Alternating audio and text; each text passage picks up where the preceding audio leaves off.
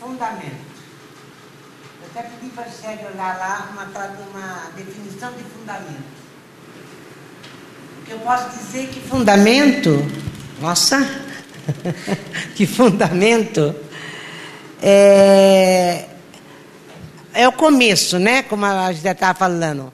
É, a, a, é, é uma base aonde eu vou criar todas as coisas, aonde eu vou construir todas as coisas, aonde eu vou amparar todo o peso, todo o alicerce, todo o telhado, toda a parede, por exemplo, de uma casa. Então, o fundamento é exatamente isso. É o começo de tudo e é onde eu preparo tudo para poder colocar todo o peso da construção sobre aquilo. Então, o fundamento não pode ter dois, né? Um só. Porque se eu começo a colocar dois fundamentos, ou vai em cima daquele ou vai em cima desse. Então, o fundamento é um só. Vocês estão entendendo, né? Tá? Eu ia falar a respeito de um outro assunto. Quando chegou aqui, eu pensei nessa palavra aqui. Então, eu quero falar sobre ela. Hebreus capítulo 10, ele está falando assim, ó. É, na realidade, o que eu quero dizer é o seguinte: se eu coloco a minha vida sobre Deus, sobre Cristo, que é o fundamento da minha vida, eu tenho que então aprender dele, caminhar por ele, para poder edificar minha vida sobre ele. Não está enxergando, né, Lourdes? Não acenderam aqui, ó.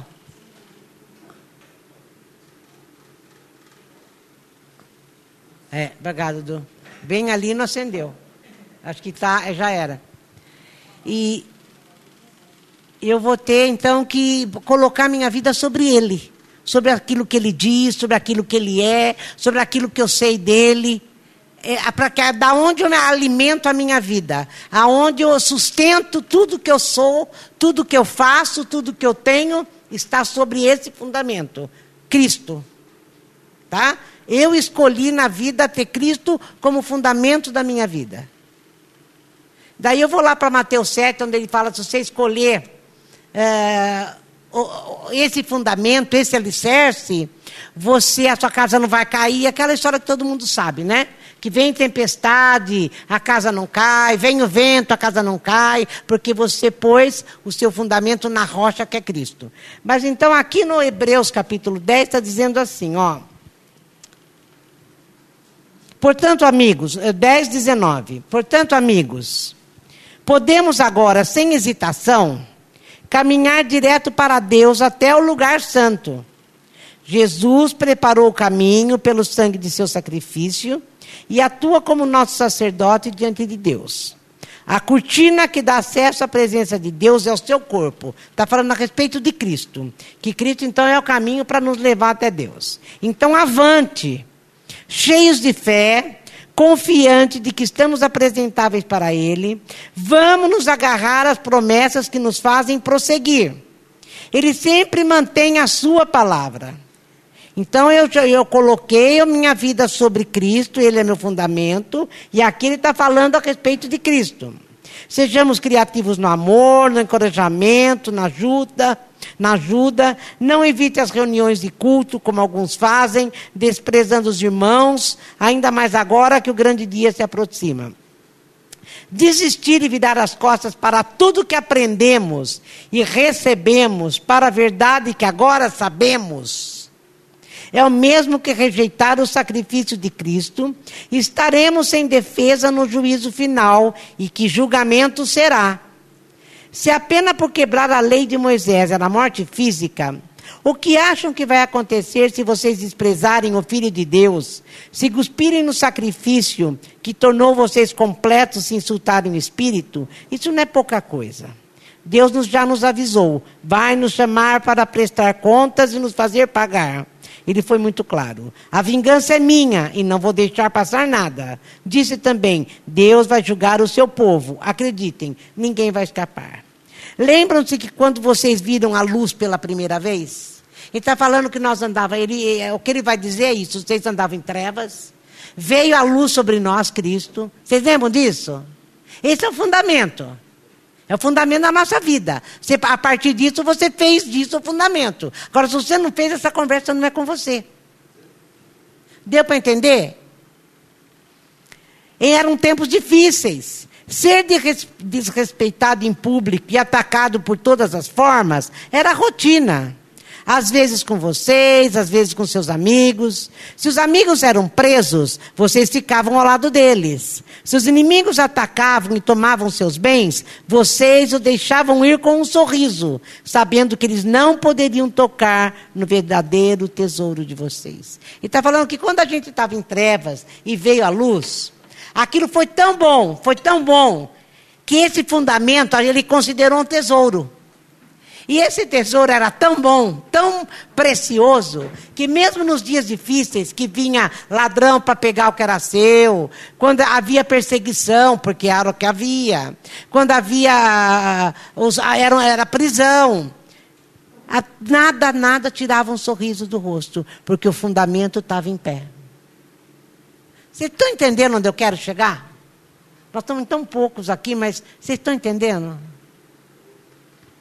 Pois é.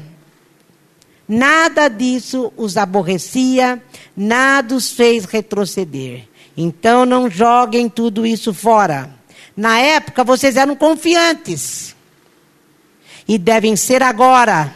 Vocês precisam preservar, perseverar, permanecer firmes na aliança de Deus para alcançar o aperfeiçoamento prometido. Gente, aonde que eu vou encontrar fé e coragem para aguentar o dia mal. E não abandonar Cristo achando que não vale a pena, porque já eu tenho esse fundamento, mas a coisa está pegando do mesmo jeito. Aonde eu vou encontrar? É me lembrar do fundamento, exatamente. Me lembrar de, lembrar de quem Ele é. Me lembrar exatamente aquilo que Ele prometeu. Aquilo que eu sei que é meu pela promessa, porque o justo vive pela. Como é que é? O justo vive. Fé então nos leva a conhecer a verdade sobre Deus, né? Ele fala assim: não vai demorar, ele agora está a caminho, ele vai se manifestar a qualquer momento. Qualquer um que esteja firme comigo, descanse em leal confiança. Mas se desistir e me abandonar, não ficarei satisfeito. Era o Senhor falando. Mas não somos perdedores, não vamos desistir, ah não. Continuaremos firmes e sobreviveremos sem perder a confiança durante a caminhada. Quando a gente não nutre a esperança, é aquilo que a Camila estava dizendo.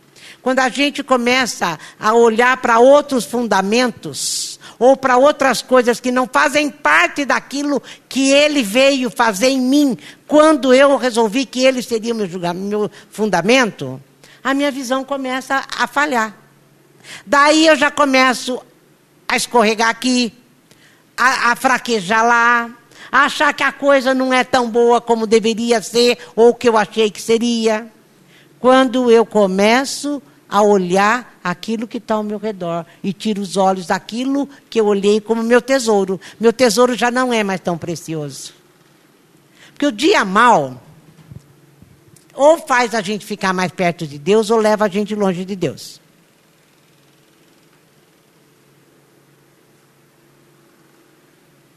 E longe de Deus é loucura a gente pensar no sofrimento sem Deus.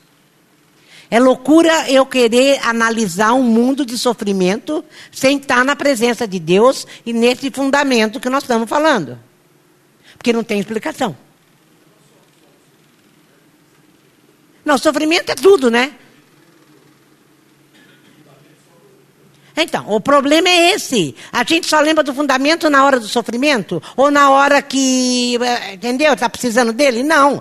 O fundamento é onde eu coloco a minha vida aonde o que me satisfaz é o fundamento. Aquilo que vai me fazer bem é o fundamento. O, aquilo que alegra o meu coração é o fundamento. Aquilo que me deixa estável emocionalmente é o fundamento. Aquilo que me alegra, apesar de tudo, é o fundamento. Senão eu vou, se eu fizer da minha mulher meu fundamento, ou do meu marido, o dia que ele tiver com o ovo virado, eu estou virada junto. O dia que faltar, então acabou a minha vida. Pronto. Não é isso. Não é isso. Não, o nosso fundamento é Cristo. Ele não muda. Aquilo, aquilo que ele falou para nós é verdadeiro e verdadeiro. É real. Isso, olhar para isso e pensar nisso, deve ser aquilo que me impulsiona a andar cada vez mais na direção dele. Aquele aperfeiçoou aquilo que nós cantamos aqui. Era ele falando: olha, o teu trabalho é descansar em mim. Gente, como é difícil descansar em Deus quando eu não conheço Deus. Como é difícil é, descansar em Deus quando eu começo a ver a, cair a banana do pé da bananeira, lá da bananeira, antes de amadurecer. E cai. Dá um raio lá, cai e eu já pronto. Como é difícil, sabe por quê? Porque eu não conheço o fundamento aonde eu estabeleci a minha vida, ou nem fiz dele meu fundamento. Porque se eu conheço, ah, eu vou longe, que é onde nós vamos entrar agora. Hebreus capítulo 11. Uf, fala bem. É, qual deles? É. É o começo de tudo.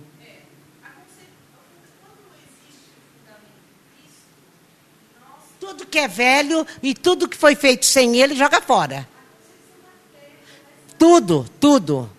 Da fé, da esperança, do caminho com ele, do aperfeiçoamento da nossa, do nosso caráter, da nossa alma nele. Da nossa existência agora na luz e não mais nas trevas, tudo começou, começa lá. Por isso que a gente tem que rever sempre esse fundamento. Eu tenho que ficar ouvindo dele o tempo todo para ver se ainda é aquilo que realmente eu quero. Tem muita gente que levantou a mão, ah, eu quero Cristo, sem saber o que realmente é conhecer a Cristo. Sem saber o que realmente implica em fazer dele o seu fundamento. Lembra que Mateus 5, 6, 7 lá, o Sermão do Monte? Ele vem desconstruindo tudo o que toda uma cultura judaica tinha e religiosa tinha ensinado para os discípulos. Ele fala: não, comigo é outro. Comigo vai começar agora uma nova vida, é uma no... novos conceitos. Desconstrói tudo que você aprendeu e vai viver a partir do que eu estou agora ensinando. Porque ou não sou o fundamento. Se você vai amparar a tua vida em mim, você vai ter que viver então de acordo comigo. E aqui começa a falar uma galeria de heróis da fé que só conseguiram ser heróis da fé porque tem um fundamento muito firme. Olha aqui, ó. Eu escutei uma pregação a respeito de Abraão essa semana muito boa, muito boa. E isso ficou na minha cabeça o tempo todo. E ele dizia assim: Abraão, gente, era um menino rico. Abraão era lá em Ur dos Caldeus, tinha família, tinha dinheiro, tinha gado, era rico. Daí eu lhe ouvi Deus falar para ele: Ô Abraão, eu quero você, me segue, que eu vou agora, eu sou agora o seu fundamento. Esquece tudo que você tem aqui, me segue. Para onde, Senhor? Para onde eu vou te mostrar. Não é que ele falou, você vai para lá e vai ser. Não, não. Vem atrás de mim, não me esqueça de vista, não me perca de vista, porque você vai para onde eu te mostrar. O moço foi. Daí o moço vai, todo mundo sabe da história de Abraão, o cara contando. E Abraão, uh, já velho, veio com 75 anos, e depois com 85 anos, o Deus vem e fala: Vou te dar um filho. Ele já estava com a vida boa, já estava em, em tendas, não estava ainda no lugar, mas em tendas, vivia bem. Agora vou te dar um filho. Desconstruiu tudo que Abraão, pessoa um velho, tendo filho, pom, pom, pom, tudo bem. Vamos lá, começa de novo. Começou. Quando vem o filho, 17 anos, eu acho que é 17 anos. Tivana falou que o Flávio Josefo, que é aquele historiador judeu, ele falou que Abraão tinha, Isaac aí tinha 25 anos, quando aconteceu isso. Ah, Abraão já calminho na tenda, com o filho moço já. Então Deus cumpriu a promessa dele, papapá, papapá, feliz da vida. Agora eu quero teu filho. Deus vivia desconstruindo as coisas de Abraão. Mas eu ainda falava para Nara ontem, quando Deus chama Isaac, ele não quer Isaac, ele quer Abraão. Ele queria falar com Abraão. De vez em quando Deus tem que fazer essas coisas com a gente. Para a gente não perder o fundamento de vista. Porque a gente perde. E daí vem esses caras aqui no Herói da Fé, inclusive vai falar sobre Abraão. E quando você tem o fundamento, você não perde, né? Olha, o fato essencial da existência, o fundamento da existência, é que esta confiança em Deus, esta fé, é o alicerce sólido que sustenta qualquer coisa que faça a vida digna de ser vivida. Vou ler de novo. O fato essencial da existência é que essa confiança em Deus, esta fé, é o alicerce sólido que sustenta qualquer coisa que faça a vida digna de ser vivida. É o único alicerce, é o único fundamento que vai fazer a minha vida e a sua vida digna de ser vivida. Senão, é mais uma que passou. É pela fé que lidamos com o que não podemos ver. Foi um ato de fé que distinguiu nossos antepassados, elevando-os acima da multidão. Gente, quando a gente não nutre a esperança, como eu falei, a gente perde a visão. E quando a gente perde a visão, a gente não consegue ver nada, isso mata a gente. Isso mata a gente. Mas quando você está com o coração cheio de fé e o seu fundamento está te sustentando ali, olha o que é fé. Pela fé, vemos o mundo trazido à existência pela palavra de Deus que foi criado e o que podemos ver por meio do que não vemos.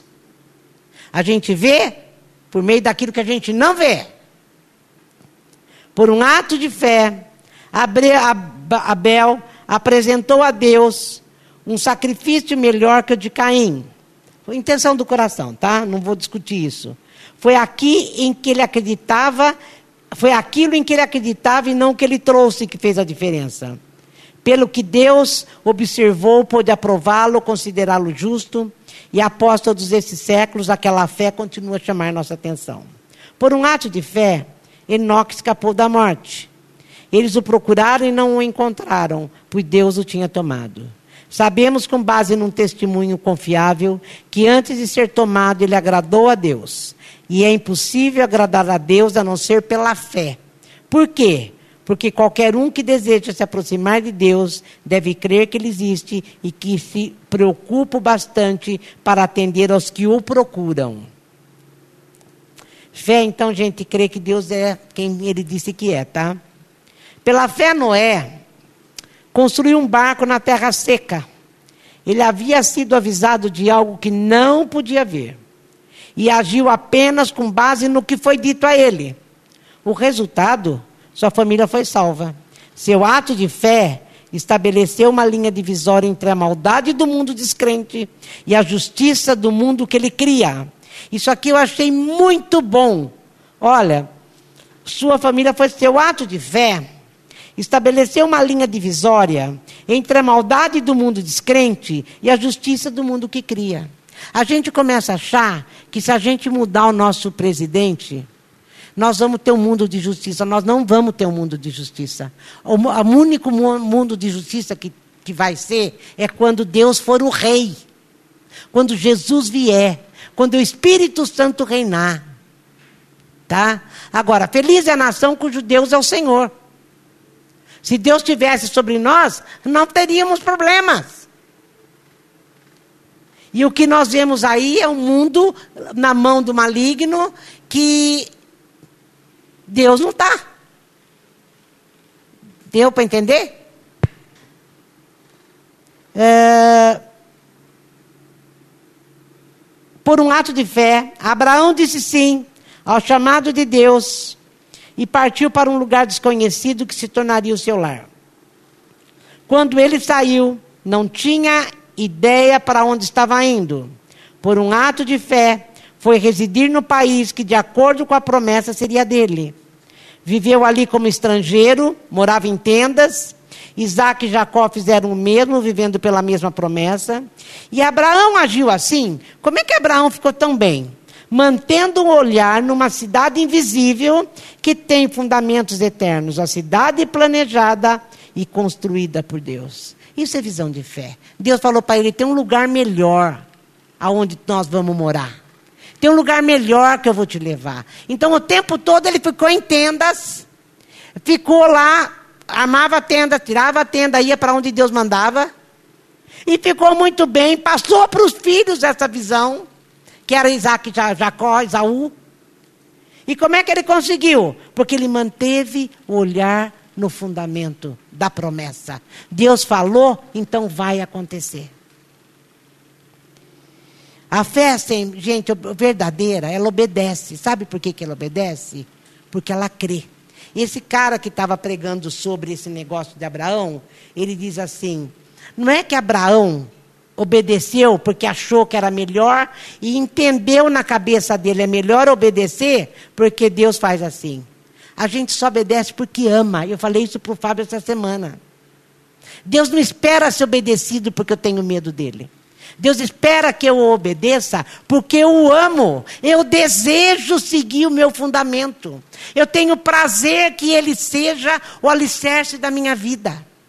Eu sei que ele sendo o alicerce da minha vida, eu não preciso mais colocar minha visão em mais nada. Ele me satisfaz.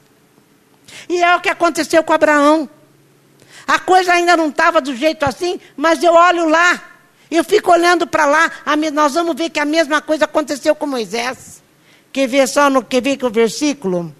Então Abraão assim mantendo o olhar, né? 13, pula agora. Vamos para o 13. Cada uma dessas pessoas de fé morreu sem ver o cumprimento das promessas, mas ainda crendo. Eles não chegaram a ver, muitos não chegaram a ver, mas continuaram a crendo no coração. A minha, a minha satisfação está em obedecer aquele que é o meu fundamento, aquele que é o meu tesouro, aquele que é tudo para mim, aquele que me satisfaz. É o motivo da minha alegria. A gente cantou aqui. É o motivo da minha alegria. Eu acho que é melhor a gente começar a trocar a, a letra das músicas. Porque a gente canta e não vive. Segunda-feira no culto eu falei isso. A gente canta e cadê? Que a alegria está quando chegar lá? Não, ele é o motivo da alegria. Ele é o fundamento, é o que está falando. Olha, cada uma dessas pessoas de fé morreu sem ver o cumprimento. Como conseguiram? Como conseguiram crer, mesmo morrendo antes? Elas ouviram pela fé e saudaram de longe, aceitando o fato de que eram passageiros nesse mundo. Elas viram só pela fé. Elas aceitaram o fundamento pela fé. Eu creio no que o Senhor disse e é pela fé. Por isso que está escrito lá que Enoque agradou, porque sem fé é impossível agradar a Deus. Ele não quer que eu obedeça só porque eu aprendi que é melhor obedecer do que sacrificar. Eu tenho que obedecer e seguir por causa disso. É pela fé. Senhor, o Senhor disse, então é isso aí. Quem vive assim, sabe que está procurando o seu verdadeiro lar. Nós só estamos, somos passageiros aqui, gente. Se estivessem com saudade do antigo país, poderiam ter voltado quando quisessem mas buscavam um país muito melhor do que o antigo, buscavam o país celestial. É fácil entender por que, que Deus está tão orgulhoso dessas pessoas e por que há uma cidade à espera delas. Aqui era literal, era uma cidade. Para nós é um estado de ser. Tem um jeito celestial de você viver. E eu venho morar, meu filho vem morar em vocês e faz vocês serem seres celestiais ainda aqui. E isso tem que nos satisfazer, é o que ele falou. E Deus fica muito orgulhoso. Porque a gente vive em função disso. Que um dia nós vamos todos estar na presença dele. Que um dia ele está vindo nos buscar e vai chegar. Que um dia. É isso que ele está falando. E enquanto isso, eu vivo da maneira com quem espera a pátria celestial chegar. Para nós é Jesus Cristo, né? Já chegou. Pela fé, Abraão, na hora da prova, ofereceu Isaac de volta para Deus. Agindo com fé, ele estava disposto a devolver o filho prometido, seu único filho, assim como se havia mostrado feliz em recebê-lo. Isso depois de Deus ter dito a eles: seus descendentes virão de Isaac. Abraão raciocinou que Deus, se quisesse, poderia ressuscitar o morto. O morto. Em certo sentido, foi o que aconteceu quando ele pôde retirar Isaac vivo do altar. Por um ato de fé, Isaac vislumbrou o futuro enquanto abençoava Jacó e Esaú. Por um ato de fé, Jacó, no leito de morte, abençoou os filhos de José de maneira invertida. O mais novo primeiro, depois o mais velho. Abençoando-os com a bênção de Deus, não com a sua, enquanto fazia uma reverência apoiada no seu cajado. Gente, a fé, ela não tenta mudar o rumo das coisas. Pela fé, você fala, Senhor, eu quero fazer a tua vontade. Eu não quero que o Senhor mude as coisas. Como estava falando a Camila no começo. Os meus sonhos não são mais seus sonhos, são sonhos de Deus. Ele colocou aí dentro de você. E se ele colocou aí dentro de você, não fica preocupado que você vai viver seu sonho. Tem que ser sonho de Deus. Agora, você só consegue chegar lá pela fé. Porque quando é sonho de Deus, tudo vem para fazer você desistir. Lembra lá do que a gente leu no 10? Tudo vem fazer você desistir de chegar lá. Quando você está quase chegando, você quer desistir porque está demorando muito. Você quer desistir porque, nossa, o dia está mal a beça. Eu quero desistir porque não deve ser tudo aquilo, não deve ser aquilo. Não, foi Deus. Foi Deus. Agora, a fé, ela não tenta mudar o rumo das coisas.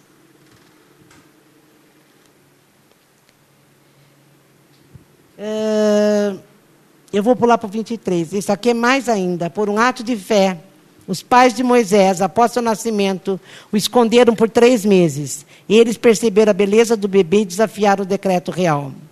Pela fé, Moisés, já adulto, recusou os privilégios da casa real egípcia. Preferiu a vida dura com o povo de Deus em vez de se entregar à vida fácil de pecados com os opressores. Ele preferiu, se você lê na tua Bíblia, deve estar também isso. Ele preferiu o sofrimento no arraial do Messias, a riqueza dos egípcios, porque enxergava adiante, antecipando a recompensa. Gente, você acha que Moisés era louco? Vocês acham que o homem era louco? Vou deixar de viver no bem bom? No palácio, na seda, tendo o que eu quero a qualquer minuto. É, aquilo que ele imaginava, ele era o segundo lá, era o filho do filho da Faraó. Eu prefiro sofrer com meu povo, porque eu vi algo celestial acenando para mim. Se você não tiver como fundamento, você vai viver esse mundo. Se você não tiver o Senhor como fundamento, você não vai adiante. Por isso que muitos retrocedem na hora que a coisa aperta. Há muitos retrocedem quando a coisa fica muito boa. Quando aparece um, um oásis, não, vou ficar aqui no oásis, para que, que eu vou continuar andando no deserto? Deus não deixou oásis para mim. Olha aí, ó, quantas palmeiras, olha quantas fontes de água. Não, não vou seguir adiante. Moisés falou que ele preferiu. Ele preferiu. Cristo também preferiu. Quando o seu fundamento é Cristo, você quer quem? A Cristo. Ou você vai querer a facilidade? É disso que nós estamos falando. Eu não estou falando de algo que eu não sei o que eu estou falando. Eu sei o que eu estou falando. E eu espero que você saiba do que eu estou falando. Senão eu vou retroceder. Senão eu vou parar. Porque eu vou fincar meu pé nesse oásis que está maravilhoso. E vou ficar aqui para sempre. Você vai continuar sendo pequenininho, no mundo pequenininho, no, no, no, no oásis pequenininho. O dia que não vai acabar a água da palmeira, você vai morrer ali embaixo da palmeira. E daí, o que, que você fez? Para onde você foi? Qual é o teu nome? Você não tem identidade nem propósito, você perde. Deu para entender onde eu quero chegar? Mas você só consegue quando você olha para o fundamento. Quando você tem esse fundamento na tua vida que não dá para escapar dele, mas você ama, você deseja, você quer amparar a tua vida nele. Olha, ele enxergava adiante, antecipando a recompensa. Por um ato de fé, ele virou as costas para o Egito sem ligar para a fúria do rei. Ele tinha olhado naquele que ninguém pode ver e continuou firme. Tem a ver aquele encontro dele com Deus lá, na sarça, daí ele fala, eu quero ver tua face. Deus fala, eu não posso mostrar minha face, porque senão você morre, mas eu vou te mostrar algo aqui na fenda da penha. E ele viu a bondade de Deus ali. Eu acho que quem não suporta que para no meio do caminho ou faz a opção por outra coisa, é porque nunca viu o que é aquilo que ninguém vê, porque aqui foi aquilo que ninguém viu. Deu para entender onde eu quero chegar, né?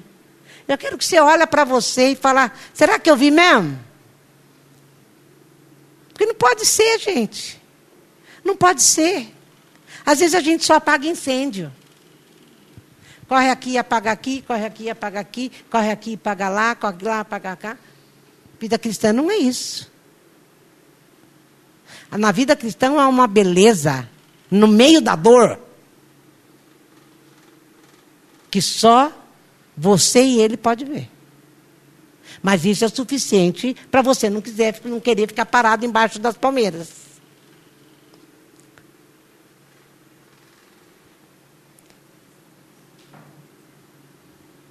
Ele continuou firme, o que mais? Ele atravessou, Israel atravessou, os israelitas marcharam ao redor da muralha, tudo pela fé, tudo pela fé.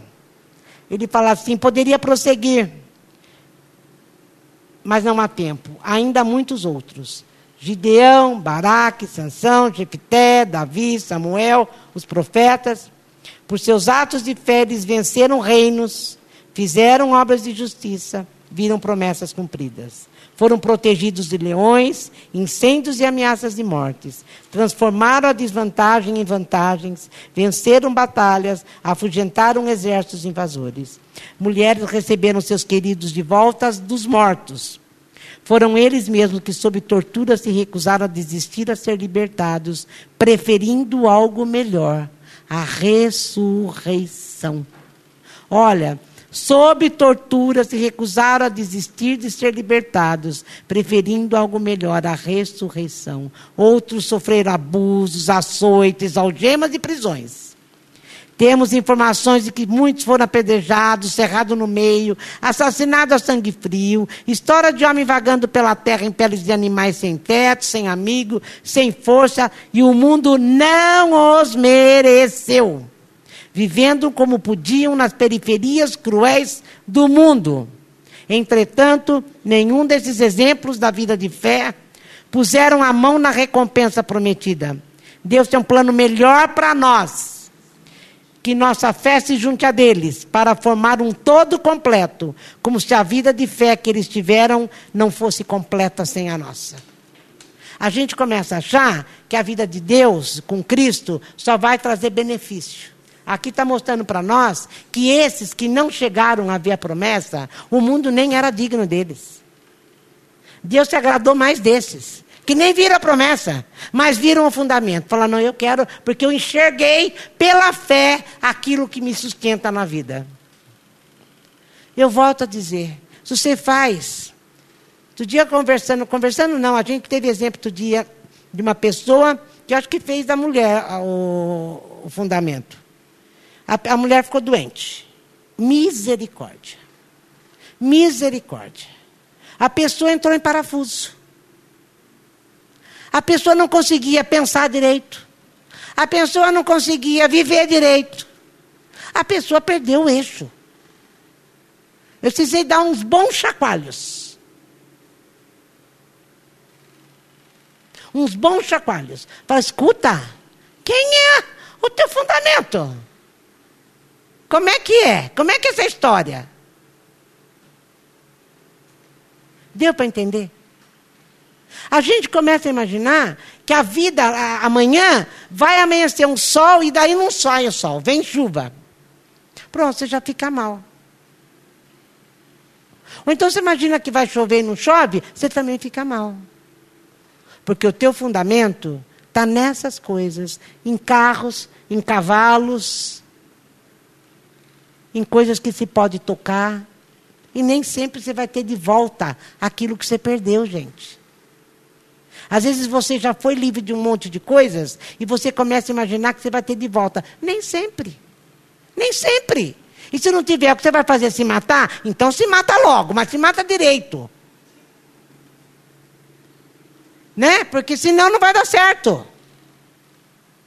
Não vai dar certo. Se nós não vivermos por aquilo que vale a pena e nos sustenta, e é só pela fé.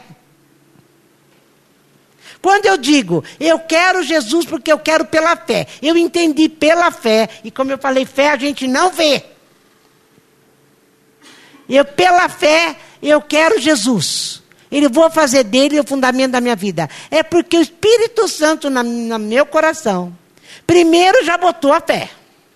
Segundo, já mostrou para mim e provou para mim quem ele é. Isso tem que fazer toda a diferença para o resto de todas as coisas. Agora, se eu não alimentar a minha fé e a minha esperança, nós vamos nos perder no meio do caminho. Eu vou me satisfazer só no meio das palmeiras. A gente está lidando com uma turma que não lê Bíblia, que não conhece Deus.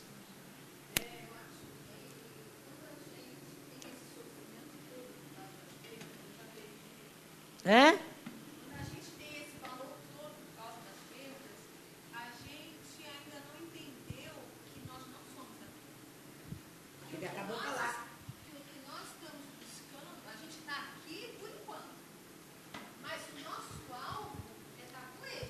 É o propósito de Deus de nós existirmos, de o conhecermos e voltarmos para casa. Aqui nós só somos passageiros.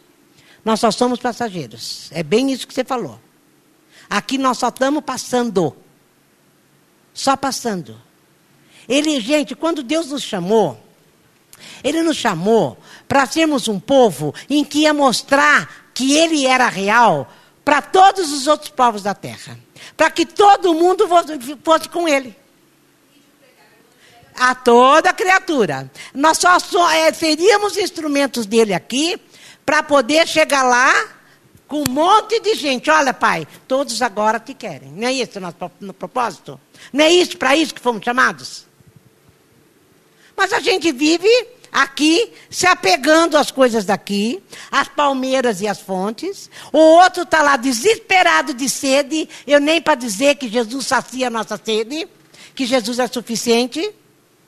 Porque eu estou tão satisfeita com a minha palmeira, Nara. Estou tão satisfeita com a minha fonte de água. Para que, que eu vou falar para o outro? Da minha zona de conforto.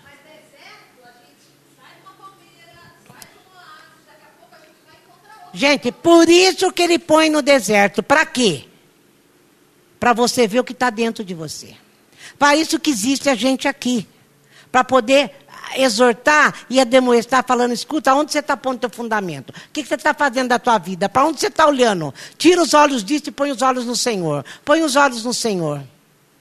Põe os olhos no Senhor. Deus nunca planejou Deus sempre trabalha com propósito. Deus não trabalha com tempo e nem com nada. Ele trabalha com propósito. Estava falando isso para você, né, Nara? Se Deus quiser alcançar Nara num determinado lugar, e para isso ele precisa uma, destruir uma nação, ele destrói. Porque o propósito dele era aquilo.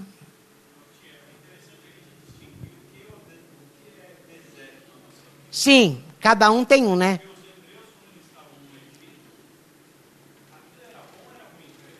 Era horrível.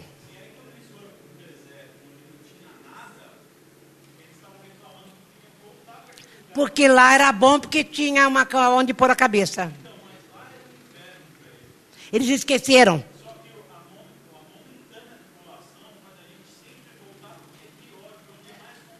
Aonde você tem segurança. Aonde você se segura. Lógico que era pior. Sabe por que, que o deserto, além de ser cura, Deus estava com eles no deserto. Deus supria, gente. Deus mandava água, Deus mandava pão, Deus supria e Deus estava ali. Sombra, esquentava de noite, Deus estava ali o tempo todo. Mas eles lembravam da, do pepino e da cebola. Esqueceram como eles foram escravos, amassando barro para fazer o, as pirâmides para Faraó. Comia pepino e cebola.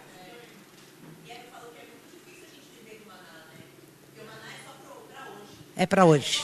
É fé. É fé, gente. É fé. É fé. Deus nos chama a uma aventura. Vem viver com fé. Por fé você vai comer o melhor dessa terra. Nara, o problema é que nós não fizemos dele a nossa fonte. Não, nós estamos com ele enquanto a gente acha que ele vai ser um provedor melhor. E não é isso que Deus está prometendo para nós.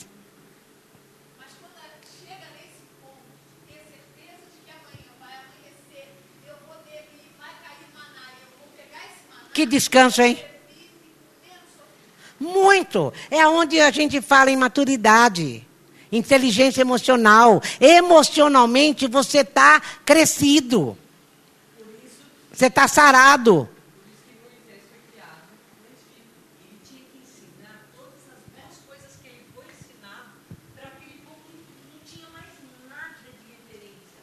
Nenhuma. Nenhuma. Mas mas, Mara, Mara, o problema de, de, de Moisés, que ele também teve que ser desconstruído. Ele ficou 40 anos num deserto lá, sendo desconstruído. Para depois voltar e Deus construir tudo junto. Dele. Sim, a ciência. Deus dá dons para quê? Gente, eu, nós falávamos sobre isso lá em Coríntios 12. Para que, que Deus dá dons aos homens? Para que, que eu tenho dons? É para mim? É para desembocar em vocês. E vocês têm para desembocar em mim. Não é assim o negócio? Cada um para desembocar no outro? É esse o papel nosso. Deus fala: eu vou fazer um povo que um vai ajudar o outro a chegar lá. Mas a gente não está fazendo isso. A gente fica chorando com o outro que está chorando porque a palmeira dele está secando.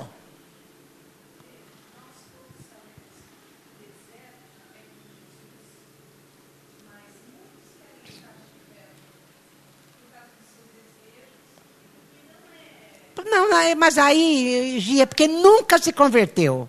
Aí nunca teve fundamento. Ele nunca pôde escolher. O meu fundamento, ele não pôde, não, ele não quis escolher. Ele vou fazer do Senhor o meu fundamento. É loucura, é loucura. É, é loucura, é loucura. E é loucura você olhar para o mundo sem Deus e ver o sofrimento do jeito que você vê, sem Deus na história. Porque se Deus não estiver na história, você não tem referência.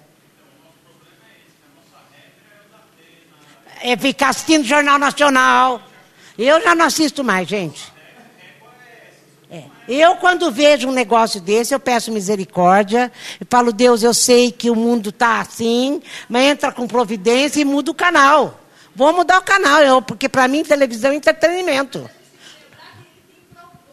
Tem propósito, tem propósito. Agora, Nara, o propósito só vai esperar o propósito quem tem ele como fundamento, porque viu além. Viu além. Quando você não vê além, é como o Abacuque. Abacuque começa a carta dele reclamando de uma sociedade injusta, maldosa, assassina. Tudo que nós estamos vivendo aqui, Abacuque já estava falando, corrupta, igualzinho que nós estamos falando. Nós estamos vivendo. É, é tudo cíclica, né? Mas igualzinho. Ele começa a reclamar, ele começa a reclamar e falar para Deus: não, não, como é que fica? Olha como é que está. Deus não, Deus fala para ele: olha, se se, se, se, levanta aí numa, na, na torre de vigia, escreve o que eu vou falar, o que você está vendo, porque para que todo mundo leia, porque é o que vai segurar. E daí começa. E aonde ele fala: o justo vai viver pela fé. O justo vai viver pela fé. E a coisa continua ruim. E daí Abacuque continua falando, reclamando, e Deus manda ele ficar quieto. Fala, eu não vou te responder, cala a boca, fica quieto. E ele não responde para ele. Até o ponto em que ele chega e fala: Quer saber de uma coisa? Mesmo que a figueira não floresça, mesmo que não haja fruto na vide, mesmo que não haja vaca no curral, quer saber? Eu vou me alegrar no Senhor, que é o Deus da minha salvação. Porque ele viu aquilo que ninguém viu. A coisa tinha sarado, melhorado? Não, ainda não. A coisa já tinha saído do contexto? Não, não tinha. Ainda estava da mesma maneira. Nós só vamos conseguir ficar em pé, adorando a Deus, se Ele for o teu fundamento. Apesar do que a gente está vendo. Apesar. Vamos ver pior, Nara. A coisa vai piorar. Nós estamos achando ruim, a coisa vai piorar. Eu estou falando isso há anos já. E nós estamos vendo que está ficando pior. E vai ficar pior. Mas Deus é o nosso juiz. Deus é o nosso fundamento. Ele é a nossa esperança. Ele é a nossa alegria. Ele nos satisfaz. Eu acho que todas as vezes que a gente estiver cantando, nós devíamos tomar mais cuidado com o que cantamos. Com o que você canta se você não crê. Se você não crê, não canta. Porque aquela passar, aquela hora que eu li assim, e Deus ficou tão orgulhoso deles, porque eles viram aquilo que ninguém vê e fizeram. Às vezes Deus vê a gente cantar assim e fica tão orgulhoso da gente. Daí ele vem pe perguntar para nós: da onde você está pondo a tua vida? E a gente está escapando pelos dedos. Vamos levantar.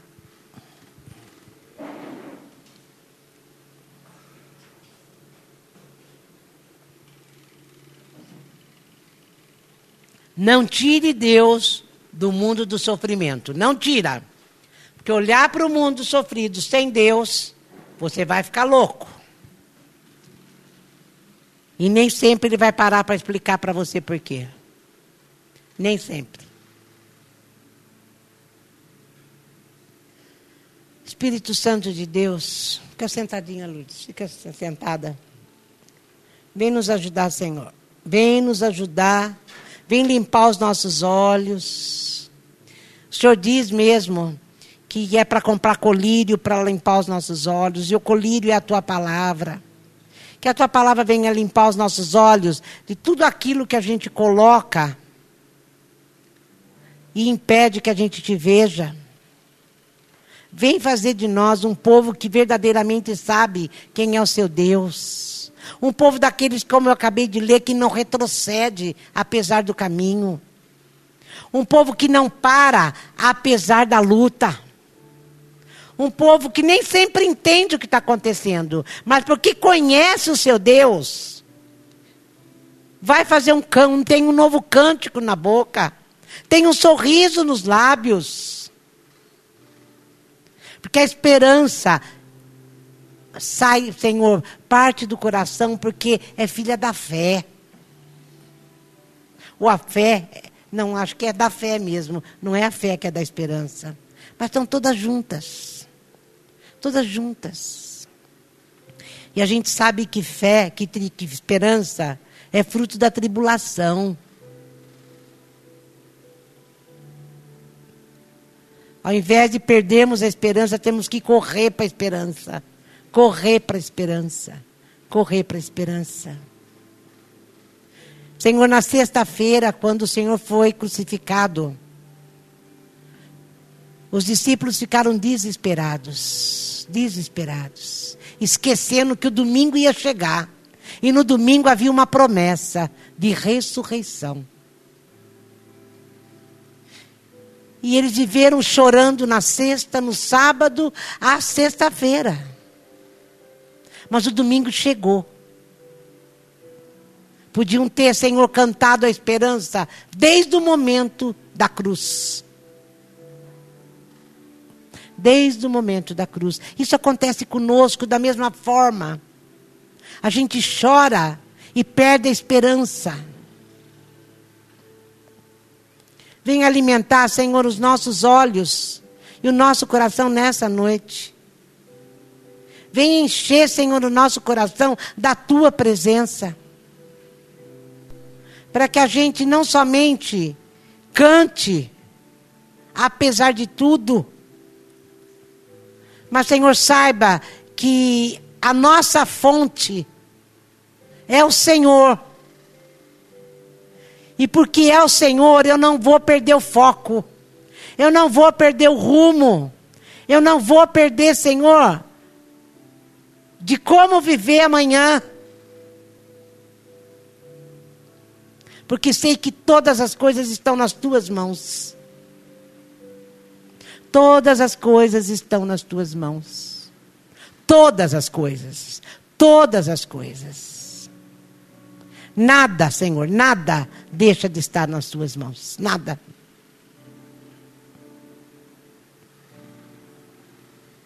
Bendito seja o teu santo nome. Bendito seja o teu santo nome.